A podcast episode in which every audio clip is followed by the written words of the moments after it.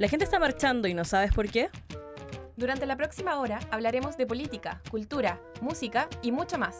Acompáñanos en Libre y Gratis, el programa de los estudiantes de la Universidad de Chile. Un espacio Fresh.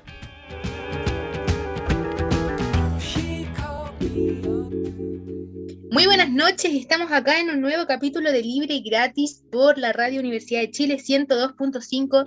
Recuerden que nos pueden escuchar todos los martes a las 9 de la misma hora. Estoy con las chiquillas aquí, preséntense. Hola, hola, Hola, hola. La Javi, no se rían de mi presentación hoy día de nuevo. por Aquí favor. la Javi. Aquí, ah. Me acompaña también la Chiqui por ahí.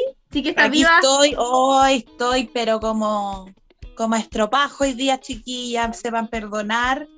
Pero estamos aquí poniéndole el hombro a la vida porque una, una se debe a su público. eh. No, porque hay que, hay que seguir adelante ante las adversidades y, y ponerle bueno nomás. Esa es la actitud que necesitamos ahora. Estamos todos con el ánimo bajo. Oye, chiquilla, antes de que nos vayamos con las cifras COVID, em, ¿cacharon que van a bajar el toque de queda probablemente el 30 de junio porque ahí se acaba el estado de excepción? Lo están Pero conversando. ¿Sacarlo definitivamente? Este, sí, quitar el ¡Qué estado de excepción. Pero está en conversación todavía. París se pronunció con respecto a eso junto con el ministro Delgado y em, van a estarlo conversando después de las votaciones. Así que recemos para que nos devuelvan la noche. Sí, porque está totalmente injustificado el toque de queda. Eh, ha quedado 14 claro. meses ya. 14, 14 meses. meses. Sí. Oye, y aparte que digamos, digámoslo, o sea, el COVID, oye, que me da, te lo juro que me da risa me encuentro estúpido, pero el COVID como que no se guarda en la noche, o sea, o, o no es que tenga, o que de día o de noche sean distintos. Yo no sé para qué está eso, o sea, ya, los, los carretes clandestinos se van a hacer igual, ¿cachai? Se Se hacen están igual haciendo. Se están haciendo igual, haya toque de queda o no haya toque de queda. Lo único que genera esto es que se limita el horario de, de- los trabajadores, o sea, tú salías a, a las 8, ponte tú, y las micros llenas, llenas, porque toda la gente tratando de llegar de su pega a su casa, ¿cachai? Y al final lo único que hacía es hacer que la gente se aglomere mucho más y que muera la noche, po. Y eso, bueno, eso les gusta a este gobierno. No, sí, y digámoslo, también le da la, posibilidad al ejército, a las fuerzas de orden y seguridad para actuar con ma- mayor proporción y sabemos que están totalmente cuestionadas todas sus sus actuales, como han reprimido al pueblo que se manifiesta. Y bueno, está pasando también en otras partes, pues en Colombia, en Latinoamérica en general, las policías están siendo súper violentas. Sí, ¿no? Y además, chiquillas, somos el país con el toque de queda más largo del mundo. O sea, son 14 meses, llevamos más de un año con un horario restringido, ahora un toque de queda que empieza a las 9, que es muy nefasto. Vámonos con las cifras COVID. Vamos con las cifras COVID. Después de, de quedarnos tristes por esta conversación, vamos con las cifras COVID para ponernos más Vámonos con las cifras COVID. Y después cuestionémonos las cifras COVID también, porque, chiquillas, hoy tenemos 3.771 casos diarios, 38 nuevos fallecidos y 313 camas disponibles. Eh, me acuerdo que cuando recién empezamos a grabar el programa, eh, por ahí principio de abril, los primeros, o sea, teníamos una tasa de positividad casi de 14% con unos casos diarios de 9.000 algo. Y ahora bajaron increíblemente justo para una fecha que es súper comercial. No me extrañaría, chiquillas, que de aquí a una semana se vuelva a duplicar o triplicar esta, esta cifra. Y eh, la tasa de positividad que tenemos hoy es 9,08%. Oye, igual, eh, ponte tú estos resultados que se ven hoy día, eh, son toda- todavía no se ven los efectos que pudo haber habido el fin de semana, ¿cachai? Porque el fin de semana igual la gente fue, fue, a, ver a, fue a ver a sus mamis, ¿cachai? Y, y, y, pucha, mala, mala bola llevarle de regalo a la mamá COVID. No, pues pésimo regalo. ¿Quién le va a querer re- llevar ese regalo a su mamá? No, sí está complicado el asunto. No sabemos mucho también de las cifras, si creer o no, también quizá porque ya están quitando eh, comunas de cuarentena. Santiago Centro pasó también esta semana. Así que vamos a ver bien cómo se vienen esos cambios y si son producto de realmente medidas sanitarias o por eh, medida económica. Y si este jueves, este jueves pasa Santiago Centro. Es la única comuna de la región metropolitana que avanza. Y que retroceden, la verdad, em, no investigué mucho de eso, chiquillas, pero, pero el jueves Santiago está libre, se va a llenar la plaza de armas. El, ¿Cómo se llama esto? En la Patagonia está quedando la embarrada nuevamente. En la Patagonia están aumentando los casos y sabemos que es mucho más complejo porque en caso Chile es un país muy centralizado y en caso de cualquier cosa ellos están muy lejos de todo.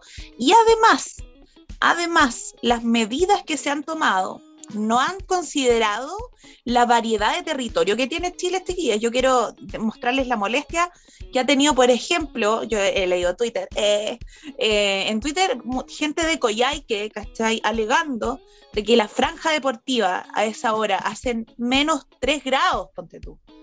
¿cachai? Entonces, ¿cómo la gente va a salir a hacer deporte? Con menos 3 grados. Todas esas cosas no se consideran, no se consideran los, a la hora que sale el sol, a la hora que se pone, nada. Es que Chile es un país que está demasiado concentrado como en Santiago. Todas las noticias son de Santiago. Yo tengo familia en Punta Arenas y las veces que he ido a verlos tienen su propio canal de televisión, su propia bandera y ellos son como súper eh, regionalista, es como somos de Magallanes y Magallanes es como casi, no sé, una ciudad-estado. y es brígido como ellos quieren mucho a su ciudad y, odian las noticias, de verdad como que nunca sale Punta Arena, eh, Puerto Natales, nunca está eso en las noticias nacionales. Yo iba a decir que no me acuerdo si fue Rapanui o Juan Fernández, pero que mm, a principio de año también ellos reclamaron, el alcalde creo, reclamó eh, hacia el ministro de Salud también por lo mismo, porque eh, la vuelta a clases, eh, los protocolos de vuelta a clases para ellos no podían correr igual, porque en ese momento no tenían, no, ya no tenían casos COVID, entonces eran distintos. Y le mandaban las mismas minutos que le mandaban a todo Chile, y obviamente tiene que ser diferenciado, pues, de acuerdo al territorio, y se nota, ahí se nota cómo no, no se dan ese trabajo de ver cualitativamente qué territorios son. Claro, de investigar como las necesidades de cada región. Es como ya tomamos medidas universales y se van a aplicar igual en todas las regiones, cuando en verdad sabemos que Chile es un país que tiene una variedad de clima y variedad de paisajes tan brígidos que no podemos comparar, no sé, Arica con Punta Arena. No puede, no, no se puede. Oye, y hablando de, la, de esta ineficiencia de los estados, eh, Queremos conversar hoy día sobre cómo los estados han estado masacrando a sus pueblos en Latinoamérica, en el mundo, eh, y empezar a hacer también una reflexión respecto a, lo que nos enfrentamos. O sea, tenemos, eh, el, Estado debería ser, el Estado debería ser un ente eh, colaborativo con su, con su pueblo, no existir esta verticalidad que da espacio a que la clase política lo tome y haga las cosas que quiera y finalmente envíe, ponte tú, a, a los aparatos represivos a, a, finalmente atacar a quien se revele, ¿cachai? ¿Qué, ¿Qué, piensan ustedes de eso, chiquillas? Bueno, mira, estuve investigando un poco lo que está pasando en Palestina, la verdad es que yo creo que todos, o bueno, la, gran mayoría de las personas, estamos como en contra de este Estado de Israel, que no es un Estado legítimo, pero muchos no conocemos qué es lo que pasa realmente, o sea, conocemos que es una invasión, que es por temas económicos y que esa también es una tierra sagrada para tres religiones. O sea, ahí eh, hay un sincretismo cultural entre los cristianos, los musulmanes y la otra religión, chiquilla, si me pueden ayudar. Eh, cristianos, musulmanes y judíos. Y judíos, claro, son tres. Y bueno, yo estuve investigando y el tema principal es que los israelitas quieren hacer una, están haciendo una invasión en este territorio. Quieren desalojar a 30 familias de sus casas para instalarse ellos. Y esta no es la primera invasión que han hecho, o sea, este desalojo es uno de muchos es otro y obviamente se están enojando. Eh, salieron a protestar, estaban rezando a una mezquita y llegaron los policías a reprimirlo. Sí, Hay justo- 169 palestinos heridos a manos de, de, lo, de la policía israelita. Sí, también iba a complementar ese, la cifra que estabais diciendo respecto a ese evento que fue eh, al norte de la franja de Gaza, donde 20 personas murieron y 9 niños también, dentro de esos 20 personas estaban 9 niños. Es decir, son civiles que se están viendo totalmente afectados por este conflicto que, como decía la Ferrari, es histórico, que lleva mucho tiempo y que es una crisis que todavía ningún ni el mundo ha sido capaz de, solucionar y que está súper difícil que se vea porque tenemos a un Estado de Israel que es súper potente, súper fuerte, que, súper fuerte, perdón, y que tiene el apoyo también de potencias mundiales como Estados Unidos y otros países también de la OCDE. Y eh, se compara muchas veces eh, con la fuerza que tiene Palestina, pero tenemos que entender que Palestina, los grupos que operan ahí son grupos eh, que, no que tienen fuerza, brazos armados, pero que son guerrillas. No tienen el nivel de complejidad de ningún aparato estatal como lo tiene Israel. Entonces, los ataques que son a veces eh, han, que han ocurrido estos últimos días eh, han sido. Vemos a un Estado completo, que es el Estado de Israel, respondiendo a estos ataques que no tienen la misma, ¿cómo decir?, desproporcionalidad. Y están viendo siendo civiles afectados. Hay cifras de muertos, más de 200 muertos en el último bombardeo de Israel. Sí, es que es muy desproporcionada la fuerza. O sea, obviamente un Estado ilegítimo, digamos, el Estado ilegítimo de Israel está siendo financiado por otros países, su Estado militar, su ejército es muy potente, no podemos compararlo con la fuerza paramilitar, podríamos decir, de, de Palestina. Em, no sé, Sí. me, me parece súper horrible lo que está pasando. Ah, Estuve viendo también un video en Instagram donde hay niños que también eh, murieron a manos de la represión policial. Es muy triste que los niños tengan que pagar por esto. Sí, hay Oye, muchos y- niños que han sido afectados. Perdón, Gaby, dale. No, no, es que yo lo que quería decir eh, eh, era más que nada que finalmente todos estos conflictos los terminan pagando eh, los niños. Las niñas, ¿cachai? Que tienen que crecer en un ambiente sumamente armado, que tienen que crecer en un ambiente de conflicto, ¿cachai? Que, que saben, o sea, a mí me parece hoy terrible cuando salen los videos de los niños arrancando de los bombardeos, ellos saben que pueden morir, ¿cachai? Y eso ningún niño en el mundo debería, debería como vivirlo. Que pueden morir ellos o su familia. Porque imagínate lo fuerte que debe ser ver a toda tu familia en peligro. Y siendo niña, uno es. eh, está desprotegido. O sea, ya uno de adulto quizás se puede hacer cargo de sí mismo. Pero cuando eres niño dependís completamente de tus papás, de tu familia. Entonces, Sí, es horrible desde donde lo mirís. es que el nivel de violencia, a- como decía la Gaby, que ya eh, se han acostumbrado porque es, es su contexto, donde viven, eh, o sea, toda su vida y la historia de, de su, de su misma familia en ese territorio, en Medio Oriente, está, ha estado eh, mermada por ese conflicto. pues, Entonces, es cómo escapar de eso. Y bueno, por eso también hay muchos refugiados palestinos. O sea, se dice que los palestinos son la los, eh, los mayores refugiados del mundo, tienen el mayor número de eso, proporcional a otras eh, naciones. Bueno, el pueblo palestino que tampoco es reconocido como tal también, po. ahí hay todo un tema. Oye, bueno, y estas cosas pasan, eh, pasan no solamente eh, en esos lados, pensemos también en las niñas que han crecido en el Gualmapu, las niñas que han tenido que, que, claro, o sea, uno lo ve de allá y lo encuentra terrible, pero es cosa de, de irse unos kilómetros hacia el sur. Y allá las niñas viven precisamente con esa misma violencia, que acá lo pinten de otra manera. Eh, es que, oye, ya, yo quiero hablar de eso, chiquillas. Quiero decirles que, ¿qué onda? ¿Qué onda es los medios de comunicación, la manera de influir que tienen en la población? Que, por ejemplo, con lo que ha pasado en Colombia, eh, hablan libremente de no, la brutalidad policial y toda la cuestión, con lo que pasa en la franja de Gaza, la brutalidad policial, la, la infancia desprotegida y todo. Pero cuando eso sucede acá en Chile, no se cubre de la misma manera, se disfraza, se maquilla. Las niñas del Gualmapu siguen creciendo eh, en tierras que se les quieren quitar y que les pertenecen ancestralmente y siguen creciendo entre balas, entre grupos armados. que ponen en peligro su, integridad y la de su familia. ¿cachai? Son gente que eh, a, las niñas eh, del barrio alto les enseñan que los carabineros son amigos.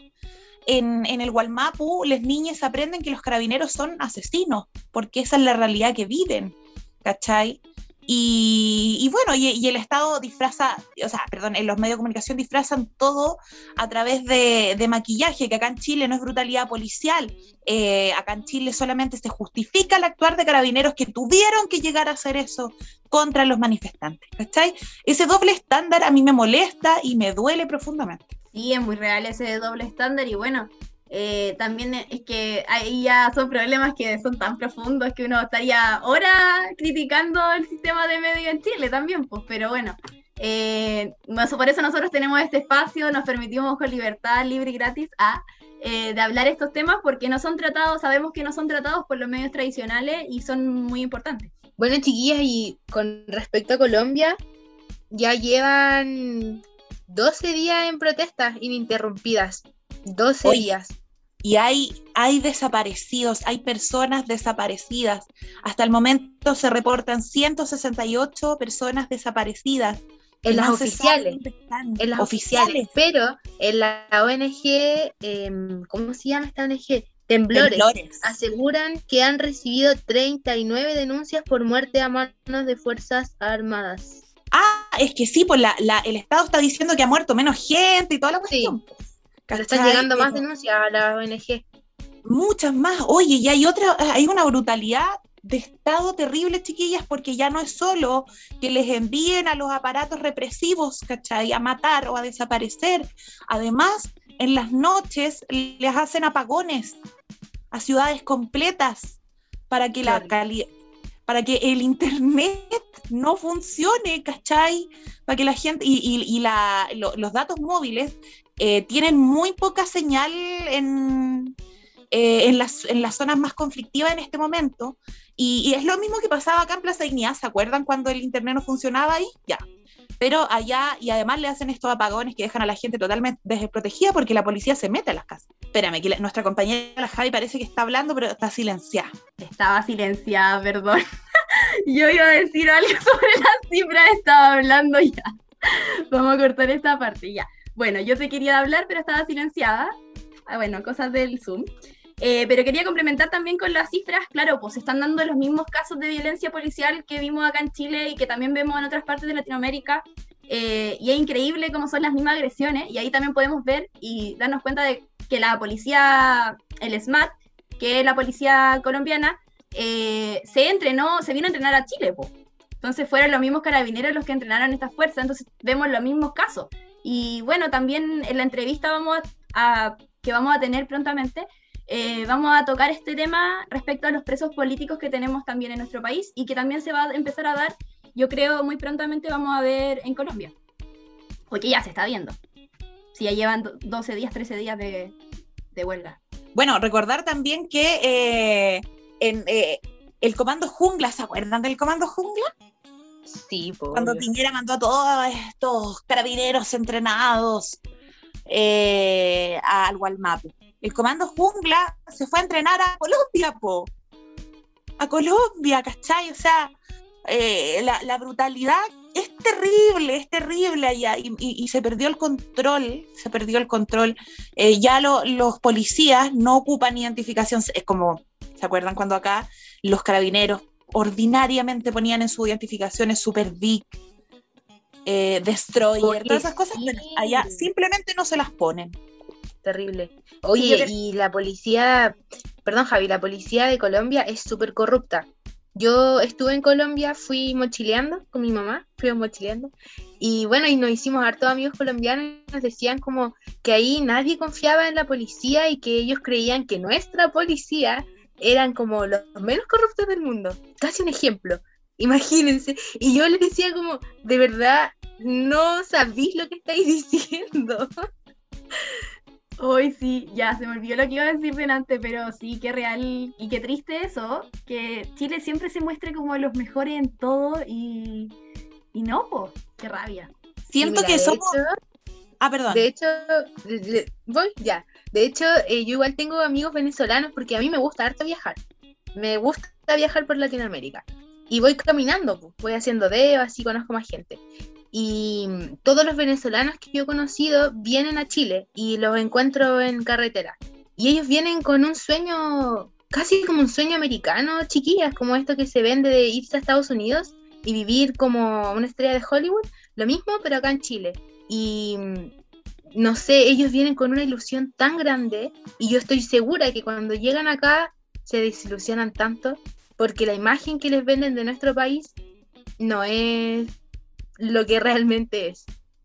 Pero me gusta harto que para el estallido social se haya caído esa, esa máscara, se cayó, ¿cachai? O sea, y era lo que teníamos que hacer. Yo creo que eh, nosotros tenemos, tenemos como muchas críticas hacia nuestro país, pero eh, la verdad es que por diferentes razones, pueden ser históricas, sociales, no, no hacemos mucho por, por develar lo que realmente se vive en este país, ¿cachai? O sea, eh, para el estallido social fue una excepción, pero ¿qué pasa ahora? ¿Qué pasa?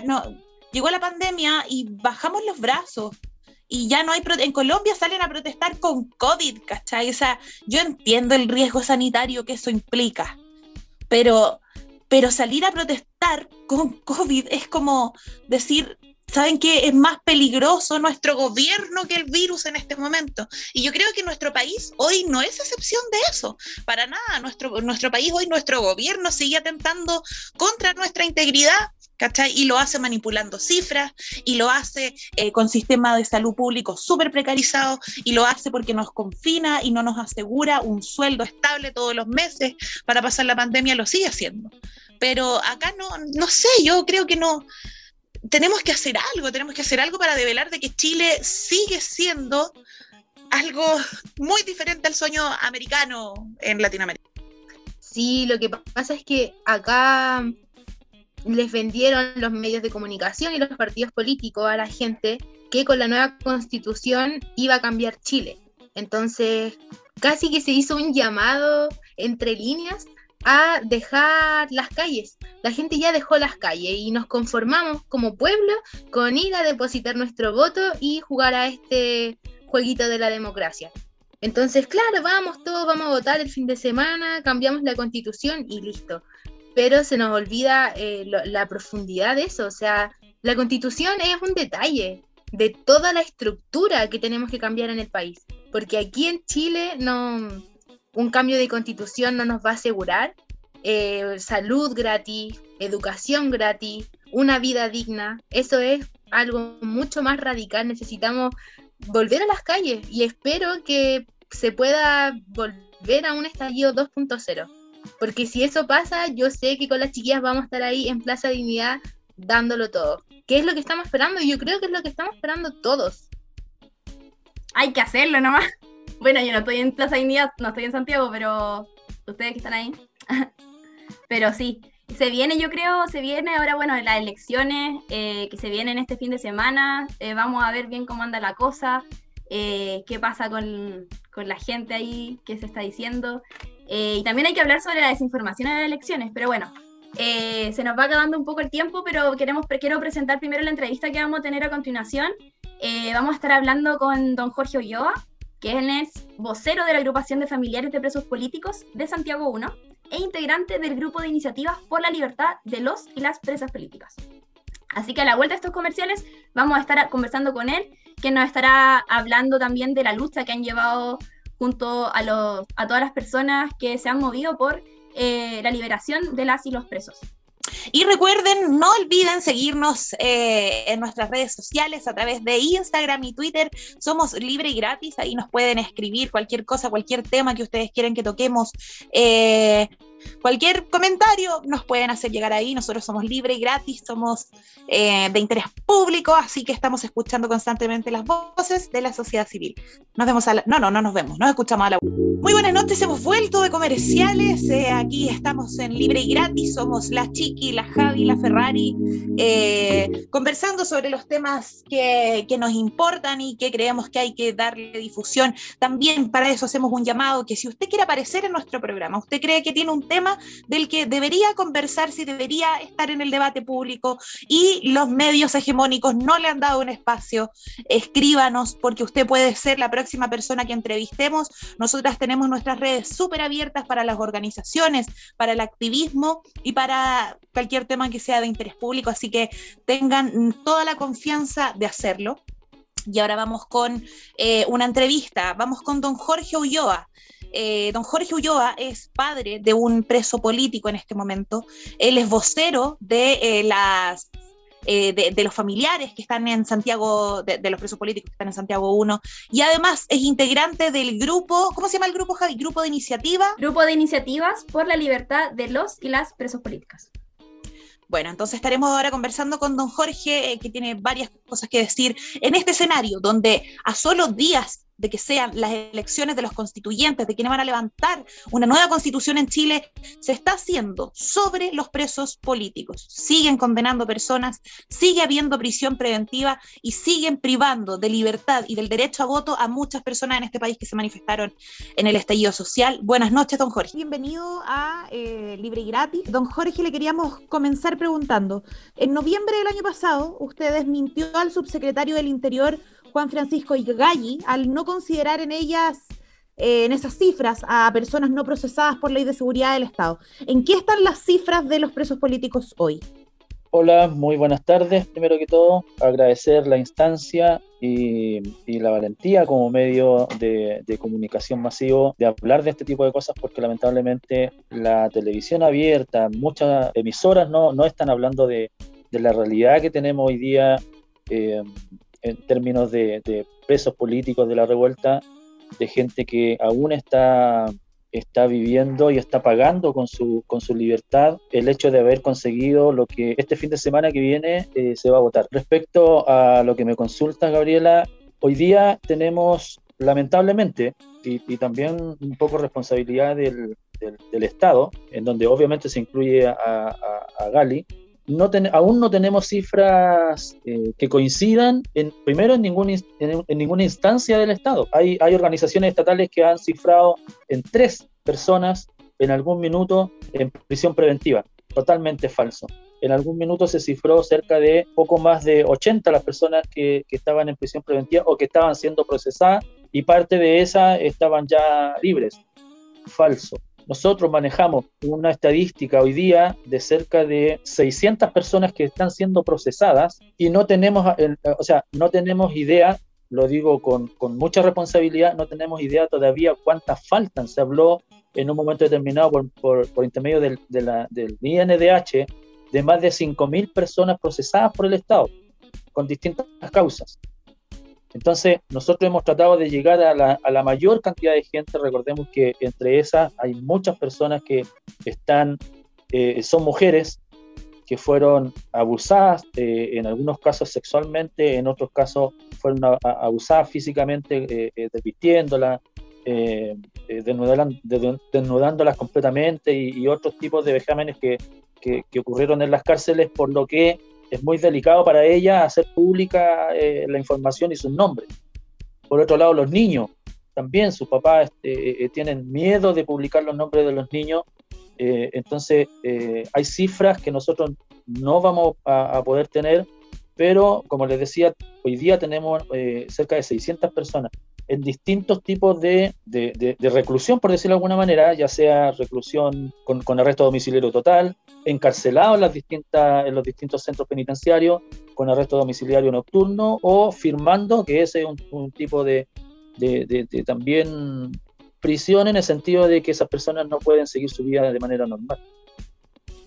Don Jorge, y bueno, la oposición eh, ha, establecido este diálogo con el gobierno en cuanto a mínimos comunes. Y en estos mínimos comunes, últimamente, se intentó hablar sobre la situación de los presos políticos en Chile y la oposición finalmente fue quien dijo que no le va a poner urgencia a estos temas. ¿Cómo ven ustedes esta situación? A ver, para, para ser claro, eh, bueno, nosotros fuimos invitados a, ese cónclave de la izquierda eh, por el senador Navarro, quien, quien nos ha apoyado desde, desde el principio de los tiempos. Eh, como les decía, fuimos invitados y la realidad es que, eh, inicialmente en ese cónclave, o sea, en, en, en, la conversación de, de, los mínimos comunes, eh, habían básicamente tres puntos que son eh, que van por la vía de, de, términos económicos. ¿Ya? En el momento en que el, el vicepresidente de la Cámara de Diputados, el senador González, propone y, y, un poco empuja la idea de que los eh, eh, se converse de los derechos humanos eh, de manera general y también de manera particular el tema de los presos políticos, eh, ingresa, eh, es aceptada la, la moción en ese, solamente en el sentido de poner en, la, en tabla como un cuarto punto en ese, en ese cónclave. ¿ya? Lo que sí estaba claro de que inicialmente el tema de los, de los presos políticos y de los derechos humanos no ingresa en la discusión de los, de los mínimos comunes y se explica de, la, de, la, de manera que eh, para el proyecto de ley de indulto general, que es el que estamos promoviendo, eh, no se necesitaría la conversación ni con el Estado ni con la derecha porque tendríamos los votos necesarios para que este proyecto de ley sea aprobado siempre y cuando la izquierda vote en bloque. Eso es lo que hoy día estamos tratando de, de, hacer, de, ponernos de acuerdo con la izquierda para que al menos ellos hagan justicia en este país con las personas que, insisto, están pagando con su libertad el hecho de que este fin de semana podamos votar por una nueva constitución, o, o digamos por quienes van a escribir una, una nueva constitución.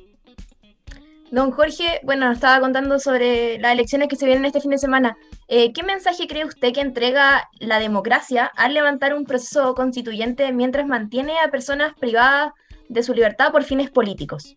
Yo creo que es un, un mensaje, por ser respetuoso, muy mal mensaje. Dicho de otra manera, se están olvidando de quienes de quienes participaron de la lucha por, por obtener este fin de semana estas elecciones se están olvidando no solamente de los presos políticos, sino también de las personas que fallecieron. 52 personas tenemos fallecidas, tenemos más de 500 personas con trauma ocular, entre ellas no sé si dos o tres personas que perdieron la vista totalmente. El hecho de que este fin de semana se vote por quienes nos van a representar en, la escritura de, esta nueva carta eh, fundamental es, no quiero de verdad, o sea, es que es un sentimiento de, mucha tristeza el hecho de que, de que todos estén preocupados de las votaciones, de las elecciones, de que yo quiero ser, de un montón de carteles de, tal o cual personaje para, para estar dentro de, las elecciones, pero nadie esté preocupado de las personas fallecidas, de, los presos políticos, de,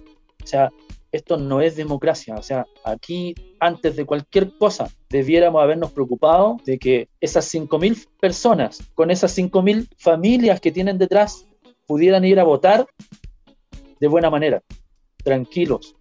Hoy día, sin ir más lejos, tuvimos una condena para tres personas, tres jóvenes. Benjamín Espinosa fue condenado a seis años, a pesar de que se le demostró que las pruebas para culparlos del, del incendio del Hotel Principado eran falsificadas. Lo digo con todas sus palabras, eran falsificadas por la PDI. Y eso se demostró. Fueron sobreseídos por ese, por ese delito. O sea, no lo hicieron. Jesús Centeno fue condenado a seis años y Matías fue condenado a cinco años y un día.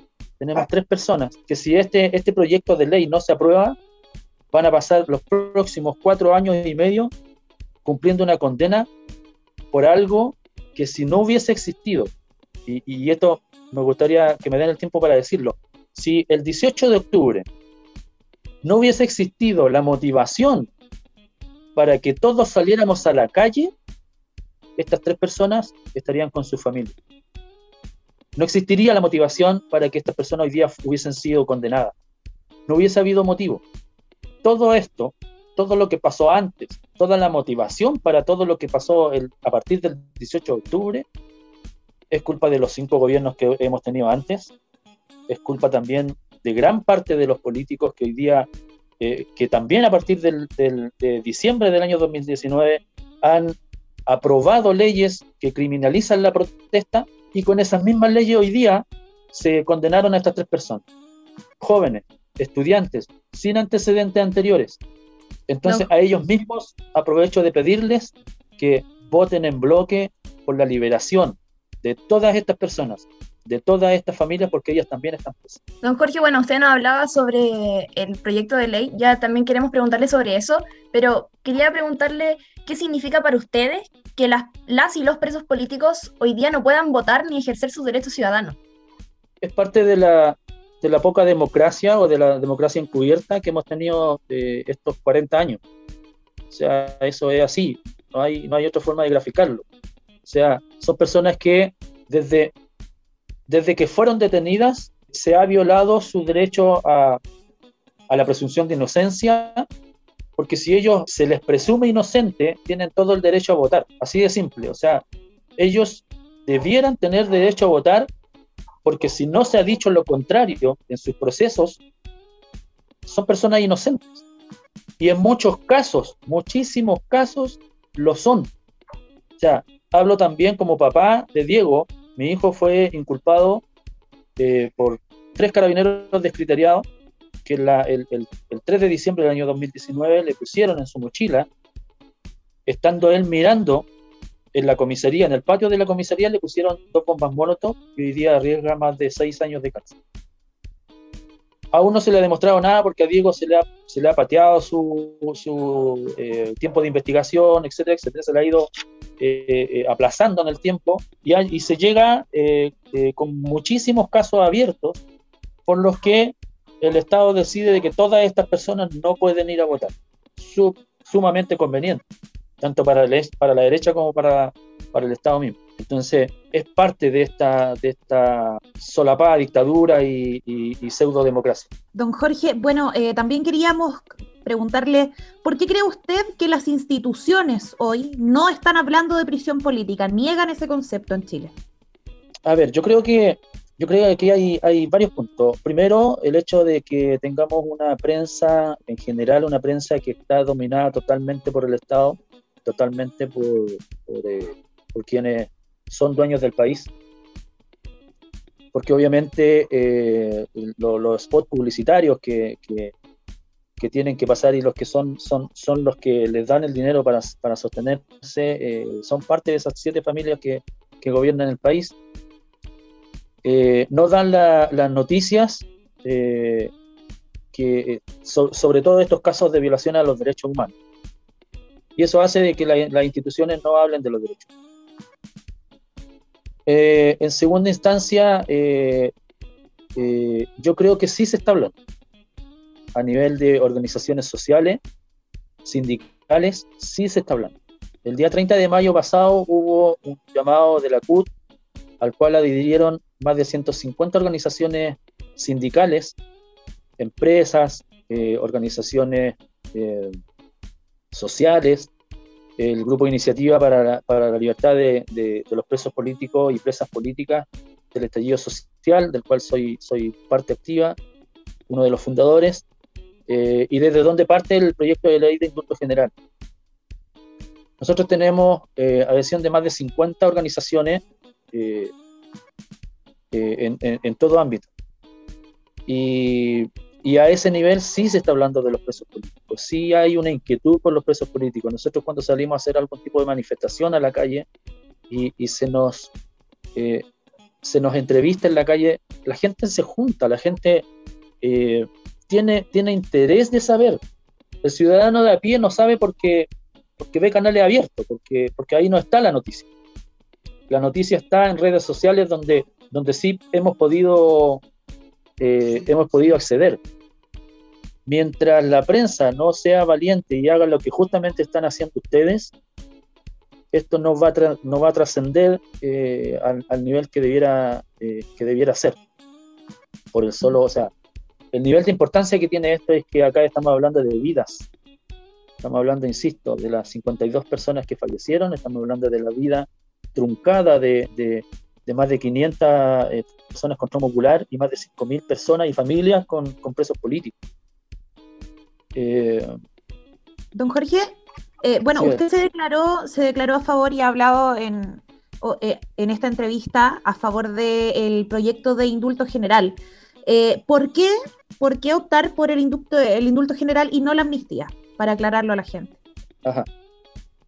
A ver, el, eh, para poner en contacto el indulto, el indulto general, nosotros lo, eh, como familiares de, presos políticos, eh, la Asamblea Nacional de, Familiares de Presos Políticos, estuvimos un año golpeando las puertas de la justicia. Estuvimos tratando de, reunirnos con personalidades de justicia en las que nunca nos recibieron, nunca nos atendieron y muy por el contrario, siguieron con, su, eh, eh, con sus condenas, con sus procesos, con alargar, alargar los procesos vía solicitudes de ampliación de tiempo de investigación, etcétera, etcétera. Eh, y, perdón, siguieron, siguieron manipulando todos estos procesos para, para dar lección a las personas que se seguían manifestando en las calles. Una vez pasado un año, lo, único, lo único que nos queda es buscar eh, una salida política. Porque una, una, salida vía la justicia, donde, donde realmente se debió haber dado la solución, no existió. No hubo, no fue y no va a ser tampoco. Eso, eso lo tenemos súper claro. Entonces, buscamos la salida política, se nos escuchó, hubieron eh, inicialmente dos senadores que, que, nos escucharon, escucharon nuestra historia, eh, corroboraron nuestra historia, porque nosotros siempre decimos, no nos crean a nosotros, créanle a los documentos, a, las carpetas investigativas, a los abogados, etcétera, etcétera. No nos crean a nosotros, investiguen. Y ahí van a saber la realidad, la verdad.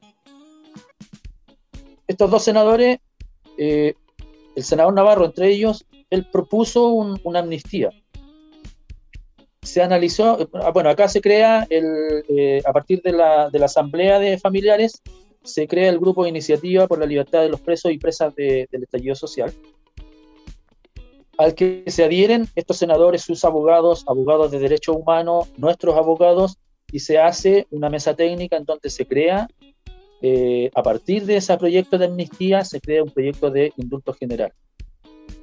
¿Por qué no la amnistía? Porque eh, hoy día existe una ley de amnistía que anteriormente fue usada para liberar a personas que eh, están acusadas de delitos de lesa humanidad. Militares que hoy día están en Punta Peuco pasándola bien. Pero aún, así se están liberando esos, esos, militares que, que mataron gente, cientos de personas, y que eh, cada cierto tiempo están aprovechándose de esa ley de amnistía para, para ser liberados.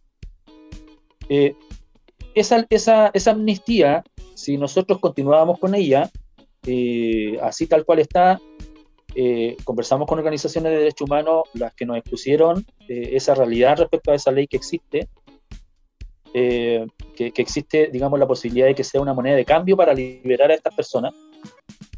Y también eh, conversamos con, por un tema de respeto, obviamente, con las personas, digamos, dañadas desde el año 73, con personas fallecidas, con, con, con personas que se les violaron sus derechos humanos, tal cual ahora. Y también ellos nos expusieron la inquietud respecto de reflotar esa ley de amnistía. Por ende, se hizo un trabajo en donde sacamos lo que, lo que eh, teníamos que sacar de la ley de indulto y la ley de amnistía, porque es, como una, digamos, lo mejor de ambas, eh, leyes. Y se creó esta, esta ley de indulto general, eh, tratando de acotar lo más posible eh, la, la, generalización de las personas que fueran favorecidas por este, por este indulto general, explicitando las leyes, o sea, perdón, las acusaciones que fueran las acusaciones dentro de, los, de los márgenes del estallido social que excluyera a, violadores de derechos humanos, que en este caso son militares, policías y, PDI, y que excluyera a cualquier persona también que hubiese usado armas en, en cualquier otro ámbito. Bueno, don Jorge, bueno, queremos primero recordar que estamos hablando con don Jorge Ulloa, vocero de la agrupación de familiares de presos políticos de Santiago 1. Se nos está acabando un poco el tiempo, pero todavía nos quedan preguntas. Queríamos preguntarle también eh, cómo ha golpeado la pandemia a sus propios familiares o amigues que tiene usted dentro de la cárcel, pero también en general a la familia de presos y presas políticas. Chuta, ha sido, o sea, si ya, si ya el hecho de que los presos, eh, a ver, las personas que, que, salieron a luchar por este país, por cambiar este país, eh, fueron apresadas indignamente, son personas que, que, primero que todo no son delincuentes, eso lo tengo que dejar súper claro. Primero que todo no son delincuentes. Segundo, no, por el hecho de no ser delincuentes no estaban acostumbrados y ni siquiera sabían lo que era estar dentro de una cárcel. Su familia, nosotros, eh, tuvimos que aprender a ingresar a un recinto penal, con todo lo que significa.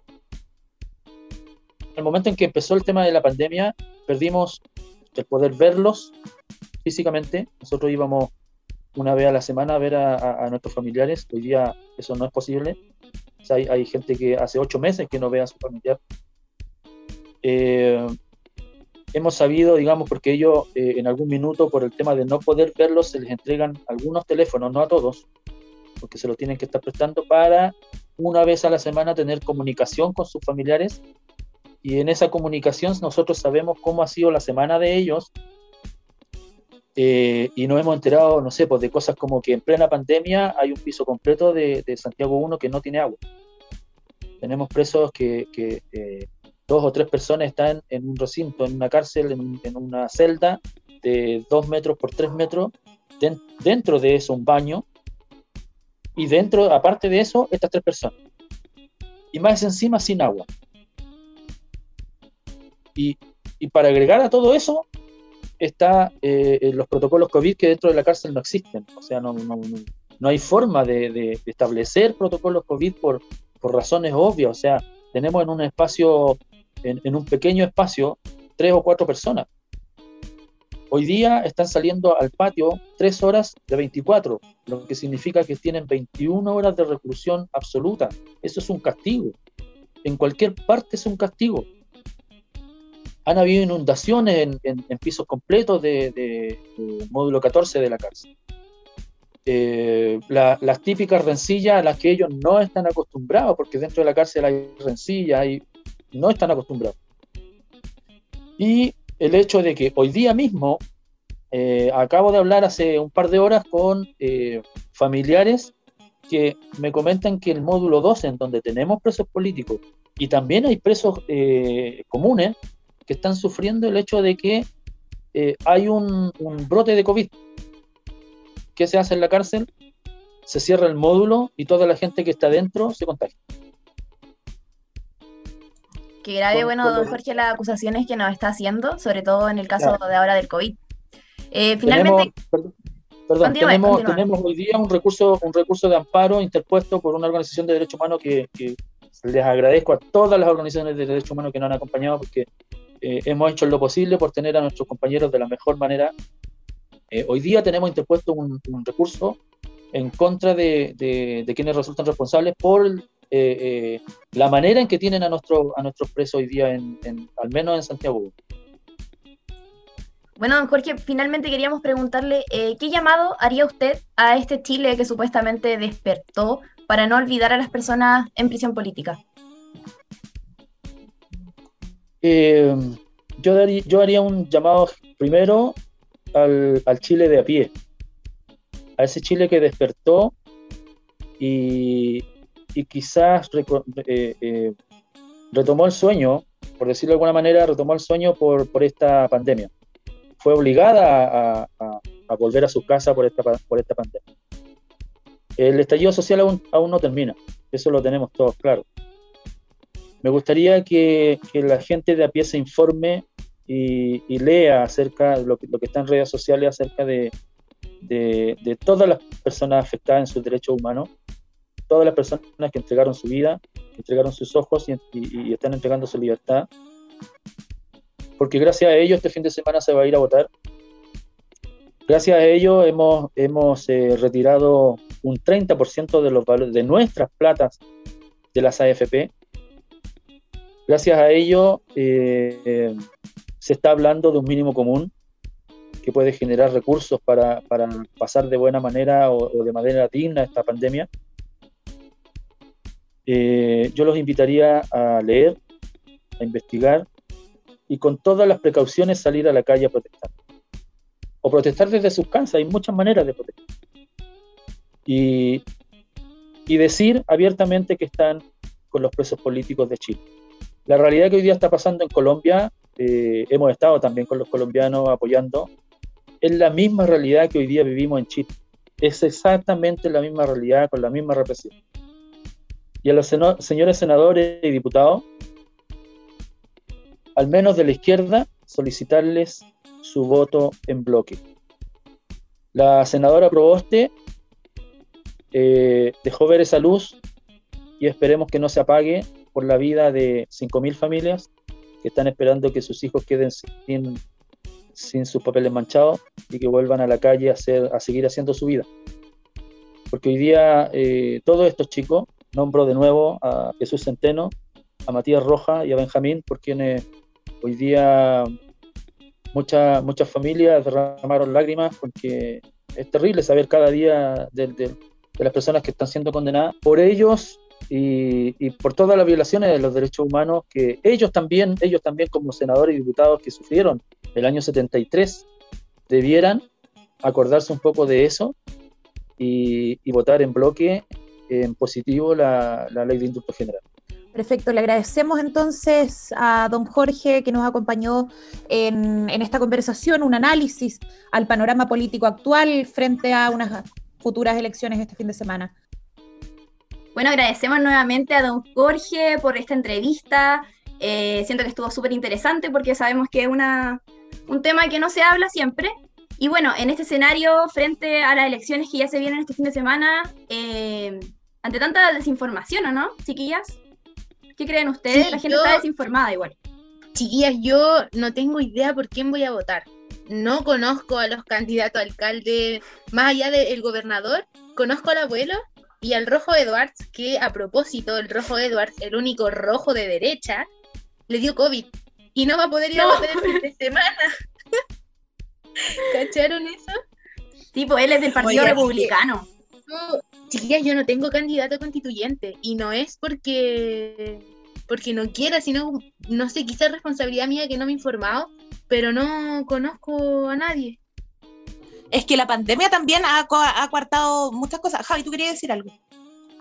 Sí, quería decir algo. Eh, que sí, hay, es, es, el, es el común denominador, al menos yo también he hecho como encuesta de mi Instagram, y muy poca gente sabe por quién va a votar, porque son muchos los candidatos, eh, hay un enredo con las papeletas, eh, bueno, ahora se sabe que son cuatro papeletas, van a tener distintos colores, ojalá que eso pueda ayudar, pero claro, lo real es que la gente no sabe bien cómo informarse porque están las redes, pero yo siento que es tanto como lo que se ha como dado con la publicidad y todo, que claro, cuesta eso. Pero hay aplica yo conozco una aplicación que se llama la aplicación Match Constituyente de la tercera, y ayer lo hice y siento que está súper buena porque ahí dice cada tema eh, que uno le interesa que esté en la constitución o no, y te lo hace con los candidatos que respondieron la encuesta y también te dice quiénes no lo han respondido. Y siento que esa es una plataforma súper buena, para pero el tema es que la gente no, esa plataforma no llega a toda la gente. Yo lo único que hice, chiquilla, es que voy a votar por una mujer feminista que lleve a, la, a esta discusión, al debate de la constitución, el tema del aborto. Porque el aborto tiene que ser libre, seguro y gratuito. Porque ser madre será deseado o no será es verdad. Yo acá tengo, eh, yo estoy, yo soy de Recoleta, ¿ah? de la República Independiente de Recoleta. Y, resulta que acá yo estaba súper convencida, yo sabía ya, voy a votar por Jadwe, ¿cachai? Porque el alcalde igual es, es, se ha portado bien en la comuna. Pero se tiró a, presidente también, po. entonces yo digo, pucha, igual que lata, que lata ir a votar con rabia contra tu propio candidato, ¿cachai? Como, y lo peor es que no hay más, porque yo no voy a votar por un facho, nunca, jamás, ¿cachai? Entonces, es una situación súper compleja. Tengo mi constituyente también, que no la conozco mucho, pero cacho el, el rollo de ella y me gusta harto, que es la Alejandra. Eh, pero, pero igual no sé por quién votar para concejal, ¿cachai? Y más encima, mi peor miedo, chicas, yo lo voy a confesar aquí en vivo. Mi peor miedo es que yo ya he votado más, más de dos veces, yo creo, pero yo no sé doblar la papeleta, no sé. Y siempre tengo miedo que mi voto no cuente por eso. Es real eso, a mí me pasa lo mismo y ahora no sé cómo lo vamos a hacer con la mansa papeleta que hay de los constituyentes. Hagan un barquito, chiquilla. Enrólenlo. Oh. Oye, ya, con eso ya vamos cerrando entonces. Espérate, la Javi eh, me está haciendo, me está haciendo señas. Está bailando la cereje. Sí, vamos que- cerrando, vamos cerrando ya. Para quienes no pueden ver, la Javi baila cereje mientras nosotras eh, nos desordenamos. Así que, bueno, muchas gracias eh, por acompañarnos esta noche. Síganos en Libre y Gratis. Escríbanos si tienes temas. Chiquillas, despídanse ustedes. Nos veremos entonces en las votaciones. Vamos todo al círculo electoral, es lo que nos queda hasta la democracia que tenemos. Y ante eso, nada, yo prefiero ir a votar. Así que nos vemos sábado y domingo son las elecciones. Ah, y el toque de queda, recuérdenlo, empieza, o no, em- sí, pues empieza eh, a las 2 de la mañana. Pero Así solo el domingo. Solo el domingo. Y no hay transporte gratuito. Bueno, chiquillas, nos vemos entonces. Vamos cerrando, ya se nos acabó el tiempo. Nos vemos el próximo martes entonces. Nos estaremos escuchando ahí. Sí, nos vemos, que estén muy bien, que tengan una linda semana. Gracias a todos nuestros auditores por haber estado aquí con nosotras. Chau, chau. Terminamos el programa de esta semana, pero nos volveremos a encontrar el próximo martes a la misma hora. Mientras tanto, búscanos en nuestras redes sociales o vuelve a escuchar nuestro programa en radio.uchile.cl. Esto ha sido Libre y Gratis, un espacio Fetch.